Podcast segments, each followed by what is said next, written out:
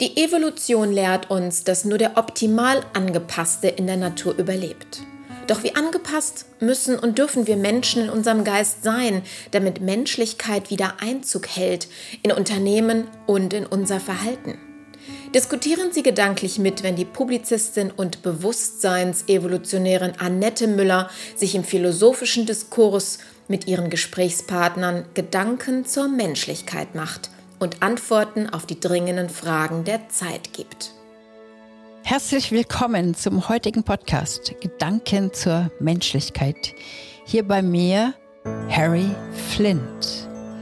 Ich bin total gespannt auf dieses heutige Thema, weil Harry wird mir erklären, was er damit meint mit seinem neuen Buch Diagnose Medieninkontinenz Tröpfchen für Tröpfchen zum Kontrollverlust. Harry, du bist Medienprofi und du bist auch ein großartiger Familienmensch. Was leitet dich dazu an, ein solches Buch mit einem solchen wirklich interessanten Titel zu schreiben? Ja, grüßt euch. Danke, dass ich da sein kann, Annette. Es ist so, dass ich mit meinem Buch eigentlich die Gartenparty des Lebens beschreiben werde. Oh, okay. Ich möchte bitte noch mehr Erklärungen. Na, ich meine, jeder, der mal auf einer Gartenparty war, und das geht hoffentlich uns allen mal so, erlebt das ja, was da passiert. Du wirst eingeladen, du nimmst ein Geschenkchen mit, vielleicht was Kleines für die Hausherren und für den Hausherrn nimmst du eine Flasche meistens mit, das ist gelernt und dann bist du irgendwann da. Wenn es eine große Wohnung ist, stehst du umeinander, du hast diesen Stehtisch und du hast dann diese Wohnzimmerwandzeile, da steht der zweite Stehtisch und dann gibt es diese Garderobe, weiter hinten wirbelt noch jemand in der Küche und der Esstisch wird schon vorbereitet für das gleich zu präsentierende Buffet. Und wenn du da ankommst, geht sie schon los, die Medieninkontinenz. Ja, ähm, gut. Also wenn ich jetzt Medieninkontinenz höre, dann denke ich mir, äh, stehen da alle mit dem Smartphone rum und posten irgendetwas, was eben tröpfchenweise dann irgendwo ausust. Oder wie soll ich das verstehen? Warum denn nicht? Peter sagt, hey, WhatsApp, guck mal hier, ich bin schon da, kommst du gleich, piep? Und dann kommt äh, Peter, ja, ähm, ich bin später, ich komme nachher mit Annette, weil wir haben das Geschenk noch nicht unterschrieben, noch nicht übergeben, wir haben doch das Gemeinschaftsgeschenk. Und so geht die Kommunikation rund um die Party schon los, denn die Freunde verabreden sich ja dort, teilweise präsent zu sein, weil sie das Gruppengeschenk übergeben wollen. Und wenn das so ist, dann wartet man gefälligst aufeinander, um die gemeinsame Karte zu unterschreiben. Die gemeinsame Dat äh, Karte ist nichts weiter wie eine Verletzung der Datenschutzgrundverordnung. Die DSGVO nämlich wird jetzt hier konterkariert. Denn auf einmal stehen da Namen der Geschenkeübergebenden, was man gar nicht darf im B2C, im Business to Consumer. Ist das nicht verrückt?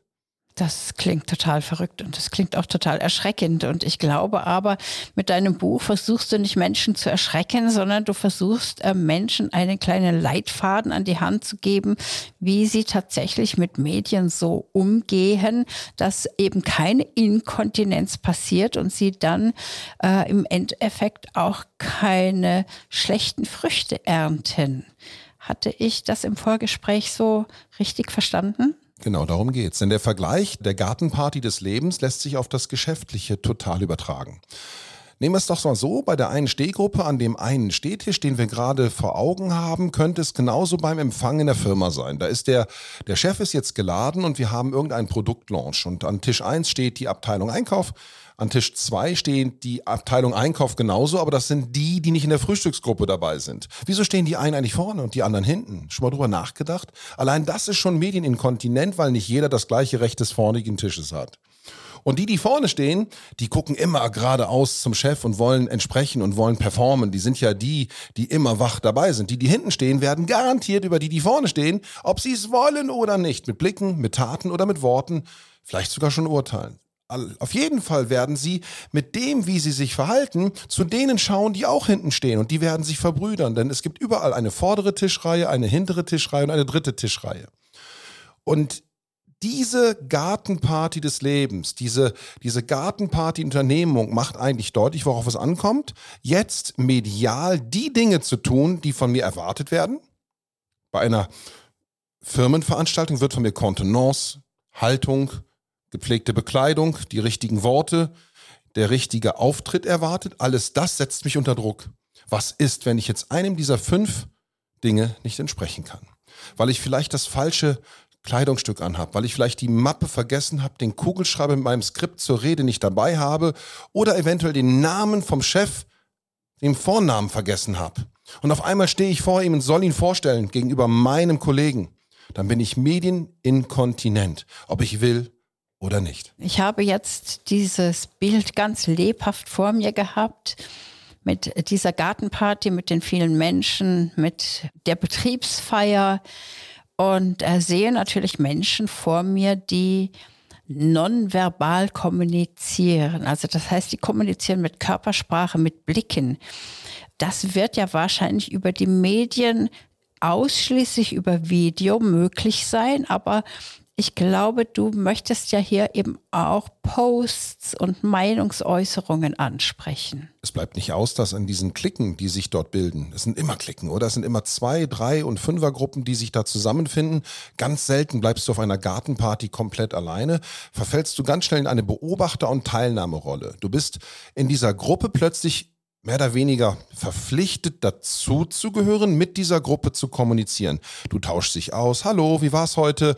Ähm, hallo, hast du auch schon im Tennisclub angerufen? Ähm, hast du schon die neue Jacke von Punkt, Punkt, Punkt angesehen? Ähm, wart die letzte Woche auch beim Ding, Ding, Ding Turnier? Egal was es ist, du fängst mit Kommunikation an. Und während du das tust, richtest du dich immer auch zum Geschehen aus. Du wirst selten nur in deiner Rotte stehen, wenn man es mal von den Tieren so nimmt. Du wirst immer so stehen, dass du auch die anderen irgendwie im im Blick behältst. Beobachte dich, ob du es nicht auch schon mal so getan hast. Und während du dich auf die anderen Gruppen im Raum ausrichtest, kommst du in die nächste nonverbale Kommunikation zu denen, weil plötzlich fällt dir auf, dass da drüben diese, diese Dame dieses weiße Kleid trägt. Du guckst das weiße Kleid an, denkst dir, super, hey, sieht das gut aus. Oder du denkst, hm, ein bisschen eng. Oder du denkst, wow, das hole ich mir auch. Egal was du denkst, du fängst ja schon mit der nonverbalen Kommunikation an. Alleine was deine Augen an der Stelle erzählen, kommt bei ihr an oder auch nicht. Irgendwarum dreht sie sich irgendwann zu dir um. Nach der logischen Spielwelt wird sie irgendwann wahrnehmen, dass man über sie und ihr Kleid letztendlich spricht. Denn der Gag ist, du hast ja gerade nur nonverbal übers Kleid geurteilt, gehst jetzt zu deiner Freundin in der Gruppe nach links gewandt und sagst, hast du gesehen? Das weiße Kleid. Ich finde das super. Hole ich mir auch. Und alleine das ist Kommunikation, ohne dass es dir vielleicht zusteht, über das weiße Kleid der Dame gegenüber zu urteilen. Egal, ob du männlich oder weiblich bist, du fängst schon an, ein kommunikatives Urteil zu sprechen. Das ist der erste Tropfen aus dir heraus bei der Party. Was du nicht wusstest vielleicht, ist, dass sie vielleicht die Freundin oder Tochter des Chefs ist. Und dass es dir nicht zusteht, vielleicht über sie zu urteilen. Das ist an der Stelle noch völlig egal. Es könnte aber, und das kommt erst in Seite 150 und folgenden des Buches, die am Ende auf den Schoß zurückfallen. Denn irgendwann siehst du sie im weißen Kleid mal wieder. Wie übertrage ich das jetzt auf die sozialen Medien, die ja hauptsächlich über Tastatur funktionieren? Da wird gepostet, da wird eingestellt, da wird mal eben irgendwas gemacht, da wird nicht nachgedacht. Es gibt so viele Beispiele von Medieninkontinenz, die, die unglaublich einfach aufzuzählen werden. Wir kennen das alle. Da ist ein Posting aus irgendeinem Kanal, den wir verfolgen, ob das eine, eine, eine Nachrichtenseite ist, ob das auf einem Social Network eine Gruppe ist, in der ich Mitglied bin, oder ein, ein Pop-up von irgendeinem Tool, was mir nur Fotos sendet. Ich nehme als erstes innerhalb von Mikrosekunden wahr, was diese, dieses Bild, dieser Text mir sendet. Das ist für mich sofort klar, was ich dann für ein Ersturteil Urteil habe. Finde ich das gut? Finde ich das schlecht? Ist das erste Urteil. Und dann gehe ich meistens hin, wenn ich das zum Beispiel gut finde, dass ich es vielleicht in meiner Interessengruppe einfach so teile. Wenn ich aber nicht aufpasse und nachvollziehe, von wem dieses Bild ist, kann ich eventuell mit diesem Weiterleiten schon etwas Massives auslösen, was mir am Ende auch auf Seite 150 folgende auf den Schoß fällt. Denn es gibt so viele Postings, die unter Umständen von Menschen geteilt werden, die als Satire, als Übertreibung oder als ein Statement gepostet wurde in einem Zusammenhang, den ich gar nicht kannte, äh, dass ich mich automatisch als Befürworter dieses Gedankens ja äh, äh, ausgebe, würde ich in dem Zusammenhang teilen. Das allerbeste Beispiel kennen einige von unseren Zuhörern vielleicht selber. Ähm, ich weiß nicht, wem es aufgefallen ist, aber es gibt ganz aktive Spoofs. Das sind so Werbemail- Junks, die in Social Networks passieren. Das beste Beispiel ist das E-Bike. Da geht dann angeblich ein Fahrradmarkt oder ein, egal was für ein Markt hin und hat fünf E-Bikes zu viel im Lager die können wir jetzt nicht auch noch verkaufen und die wollen wir jetzt im Social Network verlosen. Alles, was du tun musst, ist diesen Beitrag teilen und sagen, ja, ich will. Und es gibt dann 20, 50, 100, 200, 500 Menschen, tausende Menschen, die genau das tun. Dahinter verbirgt sich nichts weiter als ein Spoof. Das ist ein, ein Robot, der dich letztendlich auf gut Deutsch verkarlauert. Du wirst quasi Opfer einer Comedy-Aktion, die ganz bitteren Beigeschmack hat. Denn alle, die jetzt so reagieren im Social Network, sind social profilable. Das heißt, der Robot, der Algorithmus kann rauslesen, wer diesem Link und Like folgt und kann diesen Leuten, diesen Naivmenschen sofort wieder nächste Einfachangebote aussenden. Und damit wirst du verletzlich angreifbar. Das ist der nächste Tropfen zu deinem Kontrollverlust. Denn du merkst nämlich gar nicht, dass die übernächsten zwei, drei Postings wieder von dieser Art geprägt sind. Und auf einmal bist du Opfer einer immer größeren Dichte solcher Spoof-Mails, weil du eben anderthalb, zweieinhalb Mal, dreimal reagiert hast. Das bezeichne ich als Medieninkontinenz. Ich könnte es auch als im, also inkompetent bezeichnen, oder? Dass ich nicht weiß, wie ich mit dem Medium umgehen muss. Ich habe es nicht gelernt. Ähm, das erinnert mich jetzt an etwas, was äh, jetzt kürzlich geschehen ist. Da wurde dann jemand ähm, verunglimpft in den Medien, also auch in, nicht in den sozialen Medien, sondern auch in den äh, Mainstream gedruckten Medien, weil er auf den sozialen Medien ein falsches Like gesetzt hat. Also die meisten von uns, die begreifen ein Like nicht als Daumen hoch, ich mag das, was du gepostet hast, sondern ich habe es zur Kenntnis genommen. Aber es wird dann, wenn einem jemand etwas Böses möchte, ähm, dann so ausgelegt, so von wegen, du magst das, du du bist d'accord mit dem Inhalt dieses Posts. Das heißt, du machst den Inhalt des Posts zu deinem eigenen Inhalt, was ja nicht unbedingt stimmt, aber es kann so ausgelegt werden. Und ich glaube, das ist wahrscheinlich auch etwas, wovor du in deinem Buch warnen wirst oder ähm, nicht.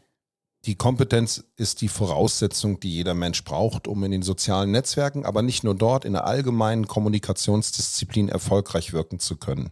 Wenn ich das Prinzip zwischen Sender und Empfänger nicht verstehe, wenn ich als Sender, und ich bin ein Sender, wenn ich etwas rausgebe von mir, egal welcher Art, nicht so adressiere und so formuliere, dass mein Empfänger es auch ansprechend aufnehmen kann, muss ich mich nicht wundern, dass meine Worte kein Gehör finden. Wir erleben das in vielen Bereichen des Lebens, wir erleben das in vielen Bereichen der Gesellschaft, wo viele, ähm, wir nennen das bisweilen Populismus, etwas rausblasen, posaunen, dann steht da die Behauptung im Raum und diejenigen, die darauf replizieren, also darauf reagieren, die nehmen überhaupt nicht den Kontext dessen auf, was gesagt würde, weil die Menschen, die es so posaunen, den rhetorischen Effekt nutzen, dass sie etwas mit viel Druck in Kompaktheit tatsächlich mit schallendem Klang rausposaunen. Und auch hier reden wir dann von einer Wahrnehmungskompetenz, die ich brauche, um diesen Klang dieser Posaune in, in das Orchester meiner Wahrnehmung zu stellen. Denn ich, wenn ich jetzt nur dieser Posaune zuhöre, werden die schönen Streicher hinten links im Orchester der Wahrnehmung übertönt. Wenn ich nur die Trommeln höre, bum, bum, bum, bum, bum, weil einer da hinten trommelt, also ich meine das jetzt übertragen in der Kommunikation, dann, dann werde ich übertönt. Wenn ich zu einem Techno-Rave gehe und diesen Beat nicht möchte, dann muss ich schauen, dass ich dahin gehe, wo die Streicher der Sinfonie auch mal wieder spielen. Und diese musikalischen Vergleiche finde ich statthaft, weil diese Orchestrierung der Gedanken beim Senden der Melodie, der, der Worte und beim Empfangen, beim Hören dieser Melodie, die erfordert Kompetenz. In den Schulen wird das zu wenig gelehrt. Die, die Jugendlichen haben ab 10, ab 12 Jahren ihre Smartphones, sind ganz früh domestiziert mit, mit dem Wishphone als Kommunikationstool, lernen von klein auf ähm, mit dem Gerät umzugehen. Ähm, unser eins hat die drei Fernsehprogramme gehabt, die haben ein 500 Kanal Smartphone in der Hand, 24 Stunden und können viel mehr Kanäle gleichzeitig konsumieren, ohne die Konsequenz der einzelnen Kanäle qualifizieren zu können. Da ist eine große Gefahr. Könntest du das bitte noch ein bisschen ausführen, da die Konsequenz, die das in sich trägt? Gemeinhin wird gesagt, die Jugendlichen sind nur am Smartphone und daddeln nur und machen nur so ein Zeug. Das ist mir zu einfach. Die sind so dermaßen kompetent in der Nutzung elektronischer Geräte, in ihrer Auffassungsgabe so trainiert, ihre Synaptik ist so dermaßen geschärft, dass wir genau ja diese Kompetenz dieser jungen Menschen heute suchen wie nirgendwo. Jede Branche braucht diese jugendlichen Menschen, um in der Aufnahmestärke dieser technischen Gerätschaften zu lernen, weil die können viel früher, viel schneller auf solche technischen Gegebenheiten adaptieren. Was aber die Problematik daran ist, dass die so viele Kanäle empfangen gleichzeitig, dass die selber keine soziale Kompetenz mehr haben, sich natürlich über normale Ausdrucksformen miteinander äh, zu begegnen. Äh, Jugendliche bis 15, 16, 17, 18 brauchen keine Freundschaften körperlicher Art mehr. Wer von euch kennt überhaupt noch Jugendliche, die mit 14 anfangen, das erste Mal schüchtern Hand in Hand durch die Straßen zu laufen, mit 15 vielleicht sogar den ersten Knutsch zu wagen, mit 16 vielleicht sogar das erste Mal, ihr wisst schon, und mit 17 eventuell das erste Mal ins Zeltlager Wochenende zu fahren, damit sie ja endlich im Zelt mal alleine sind. Ist es nicht so? Das war zu unserer Zeit früher ganz wichtig. Für die Jugendlichen jetzt ist das teilweise viel wichtiger, über ihre soziale Kompetenz der medialen Gerätschaften miteinander austauschen zu haben. Und ich meine damit, dass die nicht inkontinent sind. Sie werden erst dann inkontinent, wenn sie Dinge posten. Ihr kennt das, das Bikini-Foto ne, von der Gangreise zum Strand, wo dieses Bikini-Foto natürlich dann jetzt in der Gruppe aus Spaß gepostet wird, natürlich im TikTok, im Facebook, im Insta forever bleibt und jeder dieses Kind, diesen Menschen an diesem Bikini-Foto in 25 Jahren beurteilen könnte. Und das wäre dann der Kontrollverlust, weil darüber hat man keine Kontrolle. Man hat darüber keine Kontrolle, wo dieses Bild verweilt, wer es runterlädt, wer es repostet, wer es in anderen Gazetten, Medien, wie auch immer wieder teilt. Und wenn ich jetzt in eine Berufswelt gehe, später in fünf Jahren, in zehn Jahren, in 20 Jahren, kann ja auch sein, dass an dem Foto in 20 Jahren etwas auffällt, was heute niemandem auffällt. Im Hintergrund war, ich weiß nicht was, das mag ein Bildausschnitt sein, der was ganz anderes zeigt, was niemandem auffiel. Es kann sein, dass in dem Foto etwas an deinem Körper betont wird, was du niemals gesehen hast, was dir in 20 Jahren erst auffällt. Da ist diese Narbe, dieses Muttermal, dieses Tattoo oder ganz intime Bereiche des Körpers, die du im ersten Moment nicht wahrnimmst, die dir aber eventuell mal gegen dich ausgelegt werden könnten. Und damit meine ich jetzt nicht juristische Verfahren gegen dich oder Beweisaufnahmen. Das sind Dinge, die können dir auf den Fuß fallen. Ja, man braucht nur jemanden, der ein Meme draus macht und äh, mit merkwürdigen Aussagen dann eben spickt das Ganze und dann, wenn man kein dickes Fell hat, kann das schon sehr angreifend wirken. Kann vielleicht auch zu Depressionen führen oder zu schlimmeren. Dieses Mobbing der früheren Zeiten findet heute tatsächlich als Cybermobbing statt. Es ist überhaupt kein Geheimnis, dass, dass diese diese Posting-Mania der, der jüngeren Menschen, der unter 18-Jährigen in den Schulen dazu führt, dass natürlich die Geschlechter auf ihre Art versuchen, ihren Idolen zu folgen. Wir hatten damals den Bravo Starschnitt als Idol von mir aus, hatten diese Poster an den Wänden geklebt mit Tesafilm. Auf die Idee kommt ja niemand heute. Das sind Wallpapers, das sind Backing Pictures, das sind was weiß ich's als, als Idole. Und wie, wie ahmt man sein Idol nach? Wir haben seinerzeit danach getanzt, keine Ahnung. Ähm, heutzutage ist es doch so, dass man sich einer gewissen Körperhaltung annimmt, einer gewissen Frisurausprägung annimmt, eine gewisse Hüfthandbewegung wahrnimmt und sich dann im Foto so ablichtet, dass man diesem Normbild dieser interessierten Verfolgerin dieser Form entspricht. Und das machen die Jungs genauso. Die machen bestimmte äh, Gestikulationen. Die haben ihre Basecap verkehrt rum schräg auf. Die haben dieses Loose Shirt an. Die haben diese Sneakers an ohne Socken. Die haben dann auch plötzlich die gleiche Hose an. Und da wird dieser, dieser Durchschnitts-Stefan, Stefan, nimm's mir nicht übel, dass ich deinen Namen benutze. Das ist mir jetzt einfach so eingefallen. Oder der, der, der Peter oder, oder der Harry. Ich heiße Harry. Die machen dann irgendwie etwas nach, um dem Empfindungsbild zu entsprechen. Verstehen dabei aber nicht, dass sie sich dabei inkontinent machen, weil eins verlieren sie dabei völlig. Ihre eigene Identität, ihren Individualismus, mit dem sie eigentlich ihre Persönlichkeit hätten fördern können. Und weil sie sich ja gemein machen mit dem Mainstream der Gedanken, wird ihre Persönlichkeit sogar geschwächt denn jetzt kann ja jeder sie in dieser Position vergleichen. Und wenn du dich vergleichst mit anderen, die genauso gekleidet sind, dann gibt's immer einen Schwachen. Zwei Schwache, drei Schwache. Und auf einmal kriegst du den Lester-Post und dann bist du auf einmal die Gediste, du bist die Gespammte, die Gespoofte, du bist die Ausgeschlossene und kriegst plötzlich keine Repliken mehr auf deine Postings. Das ist für die junge Generation fürchterlich. Das ist der soziale Kompetenzausschluss und das ist höchstgradige Medieninkontinenz at its very best. Ja, das äh, bietet sehr, sehr viel Stoff zum Nachdenken und es bietet jetzt auch sehr viel Stoff äh, für mich darauf zu reagieren. Also was mich jetzt angesprochen hat, ist eben die Erinnerung an meine eigene Jugend. Ähm, dieses sich anpassen an die Peer Pressure, die war ja damals eben nicht, wurde eben nicht in sozialen Medien gezeigt, aber du hast dich eben in dieser Uniform äh, schon auch auf der Straße gezeigt und gesagt, zu dieser Gruppe gehöre ich, dadurch, dass ich zum Beispiel, was weiß ich, eng genähte Hosen und Parker trage.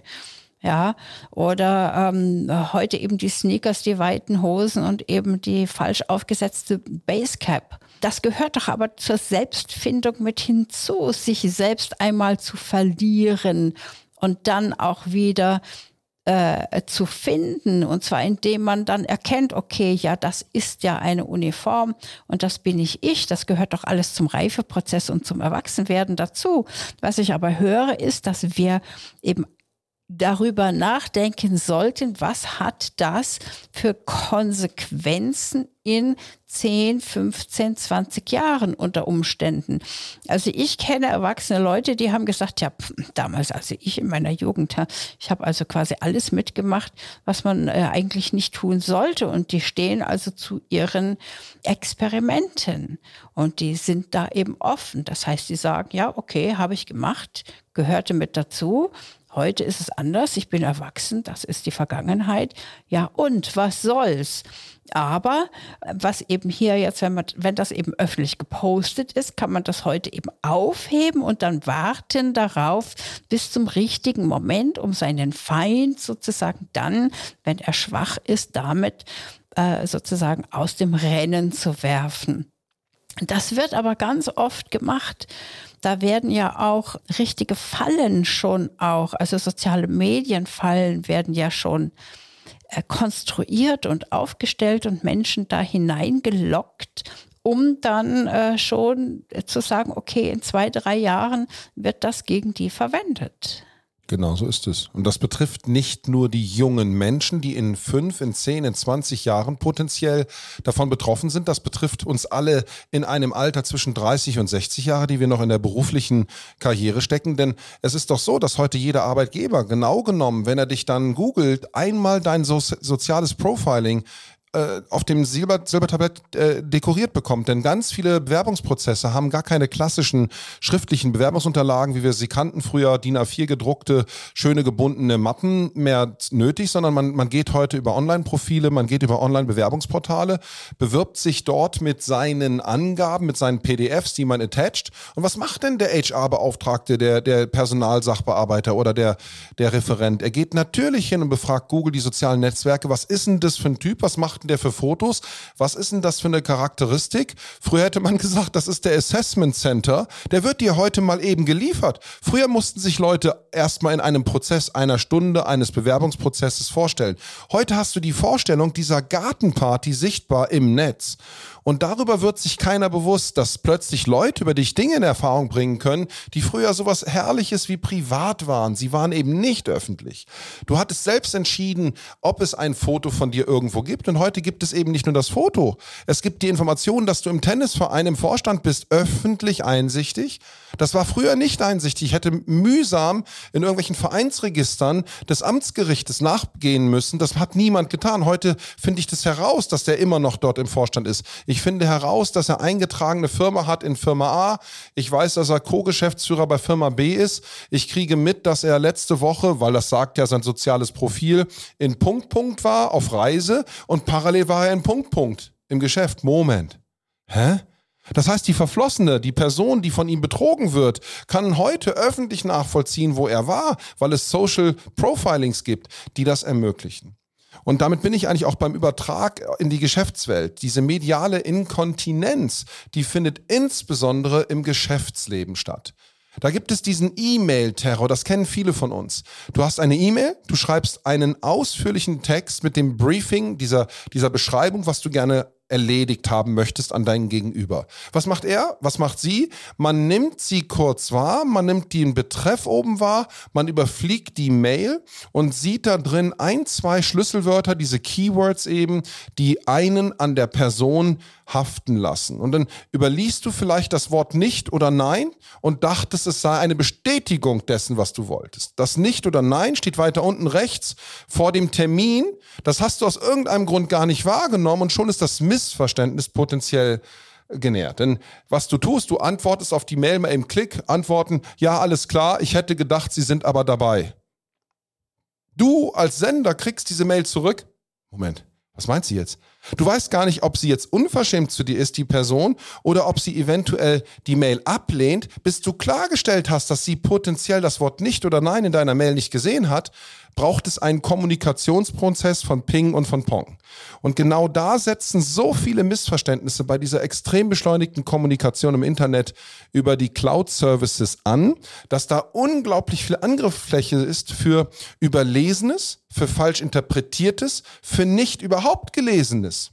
Ich selbst bin Opfer dieser Themen mit meiner Medienagentur jeden Tag. Opfer tatsächlich, obwohl ich meine, sehr ausführlich und klar zu formulieren habe ich ganz häufig in den E-Mail-Iterationen, die nachher sich aufbauen, mitunter sehr deutliche Missverständnisse zu dem, was wir meinen, weil die Menschen aufgrund dieser Wahrnehmungsgeschwindigkeit nicht mehr lesen und wirklich die Information ähm, qualifizieren. Und das nenne ich auch Medieninkontinenz. Denn da kommt nur ein Tröpfchen an, es kommt nicht die eigentliche Botschaft an. Das ist sehr, sehr, sehr schade.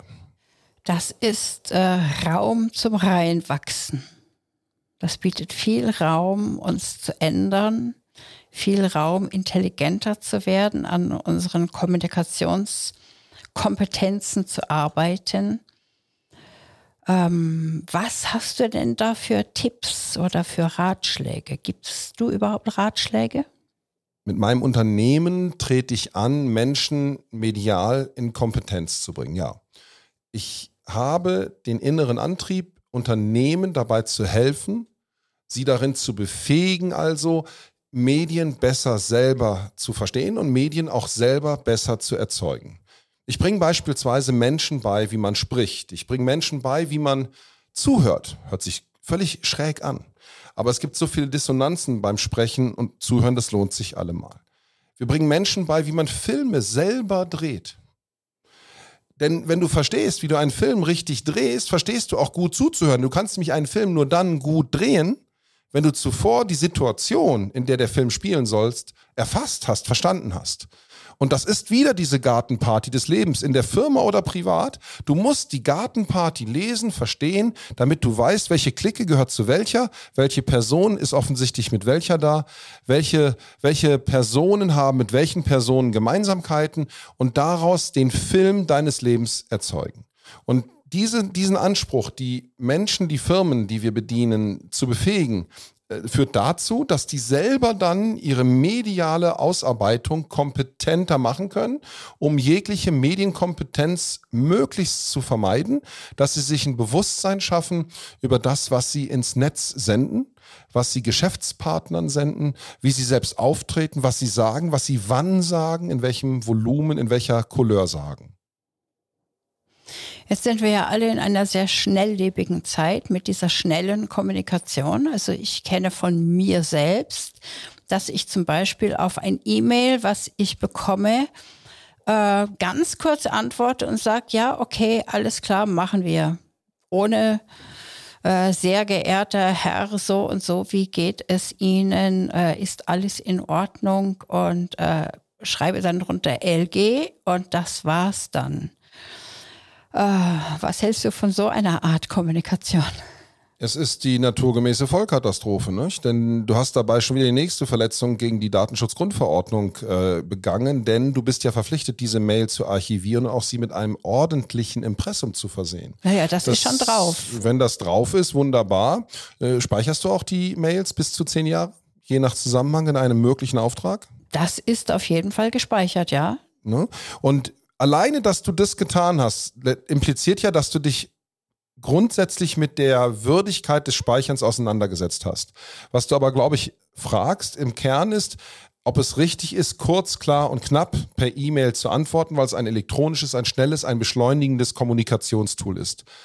Ich, ich kann das bestätigen. Ja, ist es. Mit einem Problem.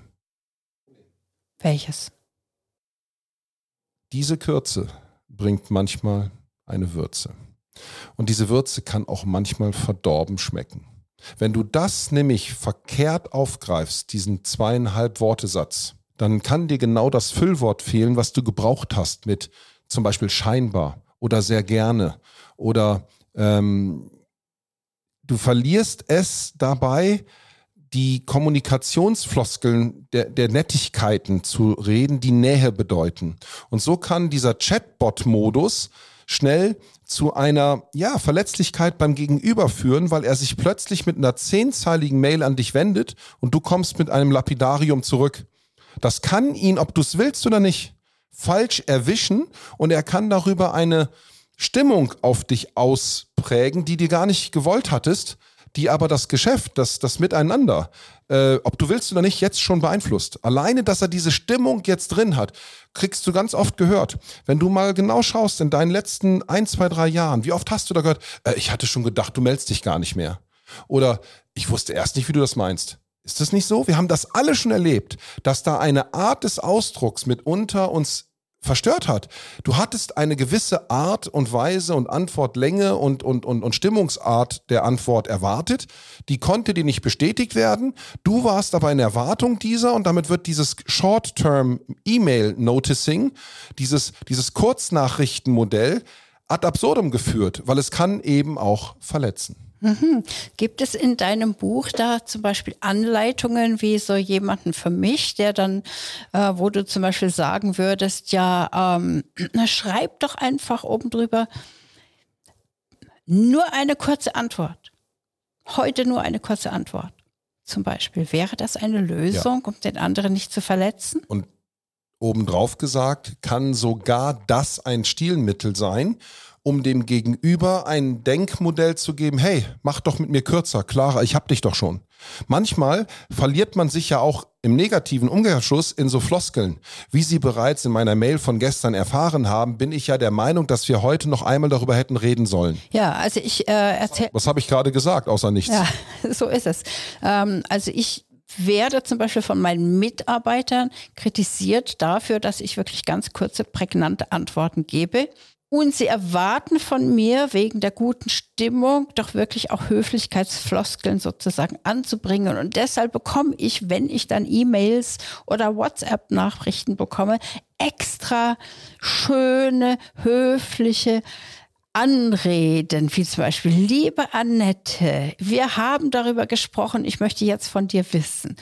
Und dann denke ich mir, oh ja, ich weiß schon genauso liebevoll und nett antworte ich dann.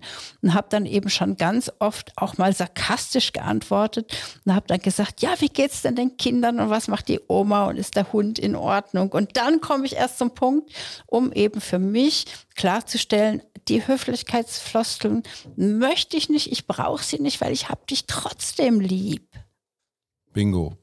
Und das, das passiert genauso täglich. Im, im, du sprichst jetzt von deinen Mitarbeitenden. Wir sind also im Business to Business. Wir sind im Geschäft, in der Kommunikation, im Business. Da ist es tatsächlich so, dass wir die Leute eigentlich gar nicht wertschätzen, die uns verfloskulieren, die uns mit Blümchensprache zu viel Einleitung geben. Kommt zum Punkt, kommt zum Punkt. Ich möchte eigentlich schnelle Kommunikation. Das ist die Uridee der E-Mail, die ja irgendwann in den späten 80ern das erste Mal aufkam. Und ja, das ist zu bestätigen. Mit ganz vielen Geschäftskontakten, fragt euch da draußen, ob es bei euch so ist, haben wir sogar schon den Zweitkanal offen. Wenn uns selbst die E-Mail zu lange ist, machen wir die WhatsApp, weil da gilt es als gemeinhin normal, dass man mal eben zack, einen dreieinhalb Texter macht. Ich zum Beispiel nutze liebend gerne die Voice Message auf WhatsApp. Ich werde dafür gehasst.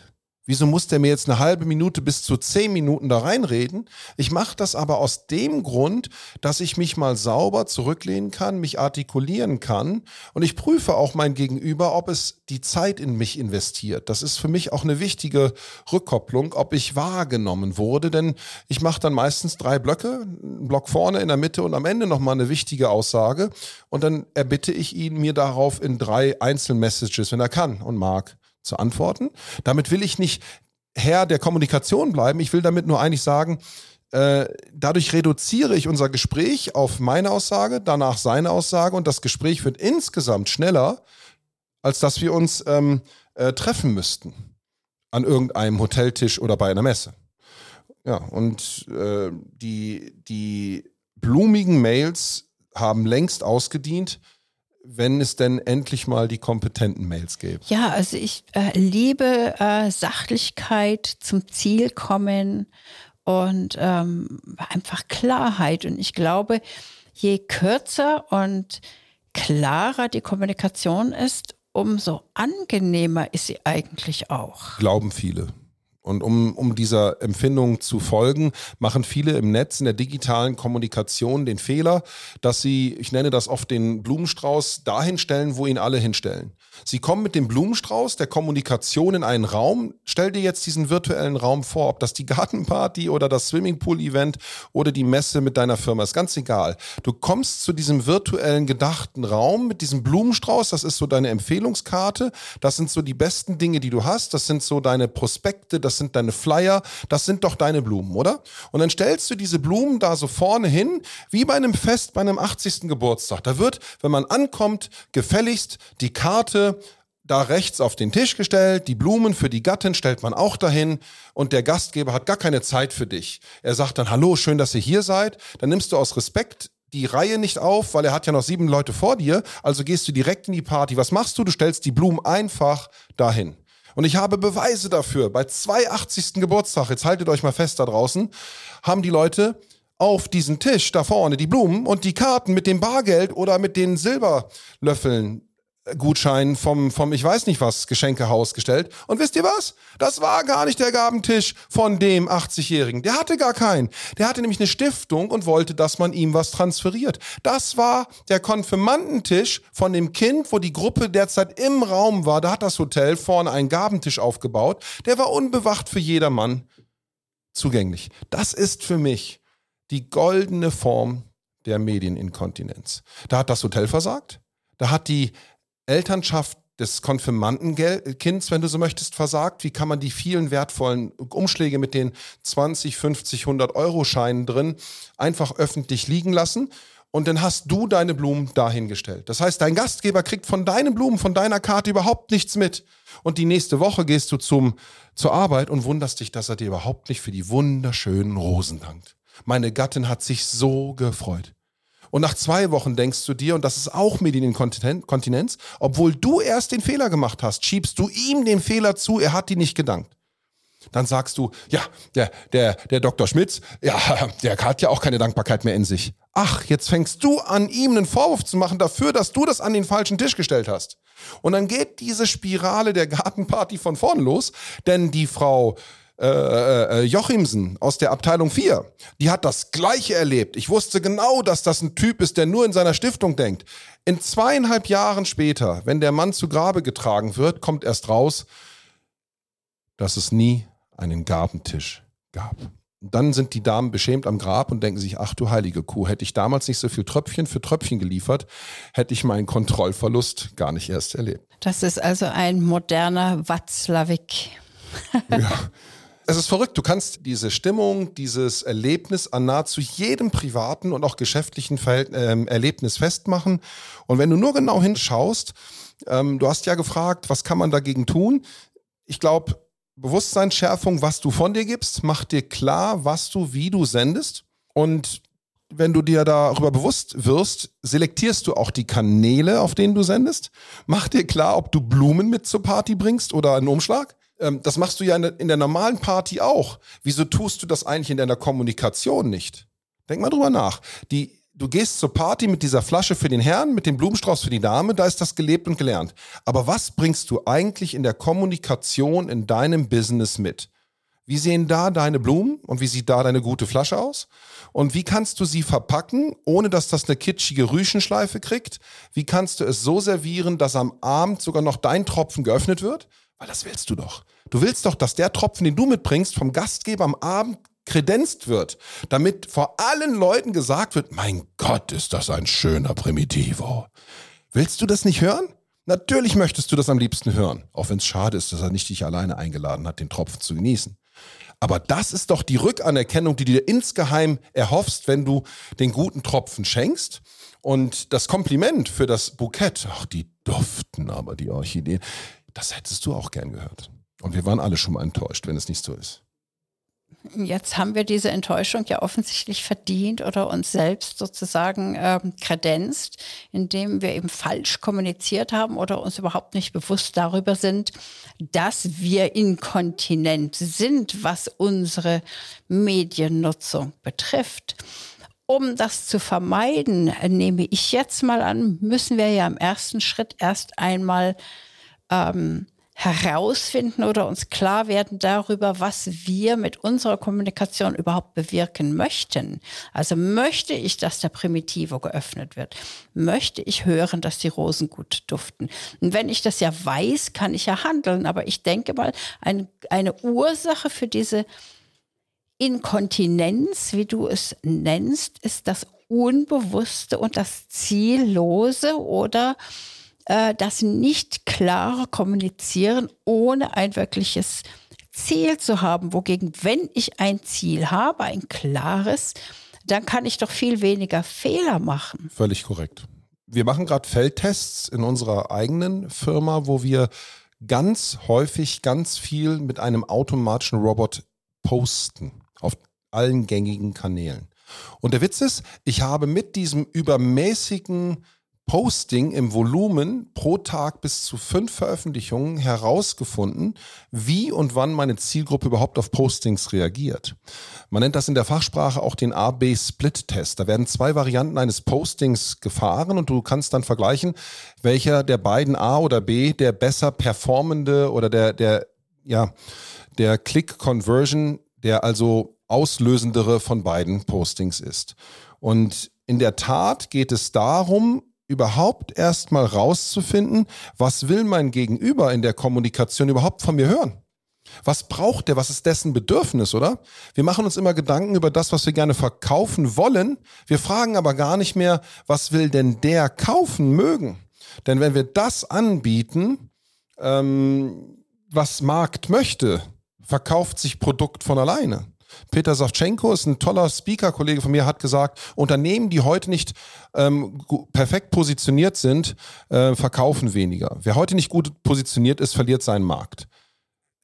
In Quintessenz heißt das doch, dass ich in der Kommunikation also das von mir geben sollte, was ich glaube, mein Markt von mir erwarten können möchte, damit er mich besser kennenlernt, damit er mich besser versteht, damit er das, was ich anbiete, besser einordnen kann und am Ende viel lieber mein Produkt kaufen kann. Denn er weiß die Attribute, meine Werte, meine Geschichten besser einzuschätzen. Und deswegen ist Medienkompetenz wichtig, damit ich nicht Tröpfchen für Tröpfchen inkontinent was durch die Gegend mhm. saue. Was äh, uns ja wieder zu den Gedanken äh, über Menschlichkeit bringt, Gedanken zur Menschlichkeit.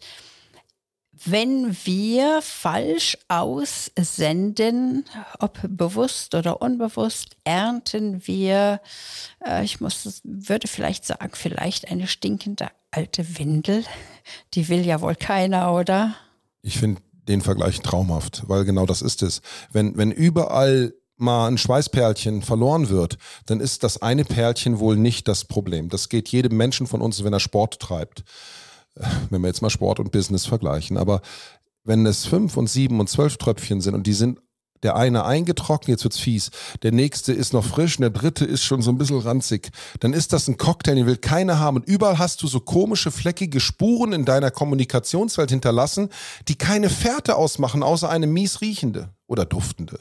Und mach's doch anders. Stell doch das duftende Rosenbukett, wenn du Rosen magst, dorthin, wo viele Leute die Rosen sehen, die im Idealfalle Rosen mögen und auch noch wertschätzend zur richtigen Zeit diese Rosen auch tatsächlich in die Hand nehmen und dann diese wertschätzen. Kleiner Tipp übrigens, wenn du das nächste Mal zur Gartenparty mit Blumenstrauß gehst, versuch mal folgendes. Nimm niemals bei Beginn der Party deine Geschenke mit. Geh um 11 Uhr, immer vor der Gulaschsuppe nachts, geh um 11 Uhr, dann sind die Reden vorbei, dann ist der erste Tanz vorbei und dann ist es zu früh, bevor die ersten gehen. Geh um 11 Uhr hin an den Tisch des Gastgebers. Stell dich vor ihn hin und sage in etwa, lieber Herr Gastgeber, ich habe mich wirklich sehr über die Einladung gefreut. Und der Abend bis hierhin war wunderbar. Vielen Dank, dass ich dabei sein kann. Meine Frau und ich sind sehr gerne hier. Und wir haben uns erlaubt, Ihnen auch eine Aufmerksamkeit mitzubringen. Darf ich Ihnen das überreichen? Das ist eine Aufmerksamkeit von uns für Ihre wunderbare gastgebende Rolle. Vielen Dank für diesen Abend. Ich freue mich auf ganz viele Tipps und Ratschläge in deinem Buch, was hoffentlich bald erscheinen wird. Ich wünsche dir viel Freude beim Schaffen und bin ganz gespannt darauf. Und liebe Zuhörer, vielleicht merken Sie sich das auch. Diagnose Medieninkontinenz. Tröpfchen für Tröpfchen zum Kontrollverlust. Ich bin gespannt. Vielen Dank fürs Hiersein. Es hat sehr viel Spaß gemacht und Ihnen auch, liebe Zuhörer, auf Wiederhören und bis zum nächsten Mal. Bleibt kompetent. Danke fürs Zuhören. Wir sind heute schon am Ende unserer Folge. Im zweiwöchigen Rhythmus geht es weiter. Und wenn Sie die nächste Folge mit als erste auf Ihrem Handy empfangen möchten, dann abonnieren Sie doch einfach diesen Podcast. Wie das funktioniert, zeigen wir Ihnen in den Show Notes. Ansonsten lädt sie Annette Müller ganz herzlich in ihre Facebook-Gruppe ein, um über die Gedanken zu heute und zu den nächsten Folgen gerne mit ihr zu diskutieren. In dem Sinne, bis zum nächsten Mal.